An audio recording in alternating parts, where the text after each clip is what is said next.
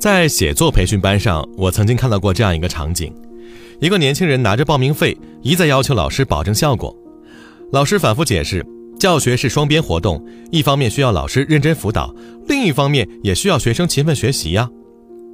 可年轻人不依不饶，他说：“既然不能保证效果，那我凭什么要交学费？”老师依然微笑：“我能保证的效果，就是你学习两个月之后，写作水平比现在有所提高。”年轻人质疑道：“说这种提高用什么来衡量呢？要不然你就保证我在省级以上的刊物发表三篇文章吧。”老师不笑了，他严肃地说：“对不起，我保证不了，你还是把学费收起来吧。”年轻人离开了。最后，他有没有找到打保票的写作班，就不得而知了。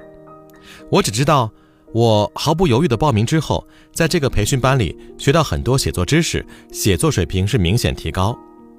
有时候，如果一味需要别人来保证，那就是对自己缺乏信心。内因不足，外因再强大，又有什么用呢？自己的人生不能靠别人保证。我的邻居叶子大学毕业之后呢，到一家乡镇单位做了合同工，朋友们都为他惋惜。可是叶子气定神闲，一副胸有成竹的样子。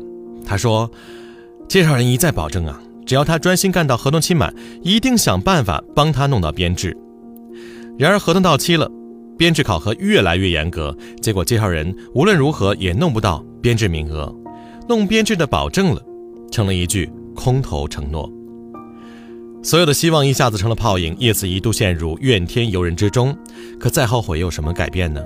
后来他慢慢明白，自己的人生啊需要自己把握，把希望寄托在别人的身上，就如同海市蜃楼般虚无缥缈。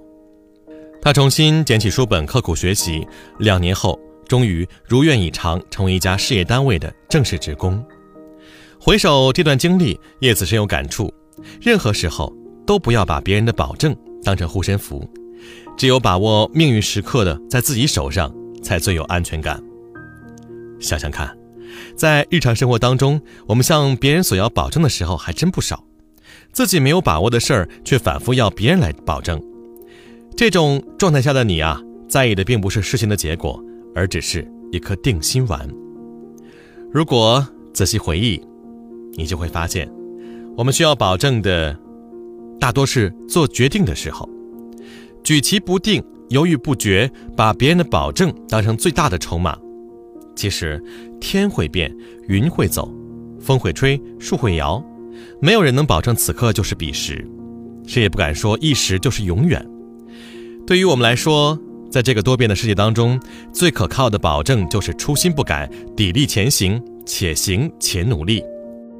如果决定是对的，就大大方方的对自己说：“好，我赢了。”如果决定是错的，也勇敢的说一声：“我输了。”但我可以重新开始。你能做到这样，你呀就是自己的英雄了。任何时候都不需要别人的保证，你想要的生活完全由自己掌握。当有一天你不再战战兢兢需要别人的保证。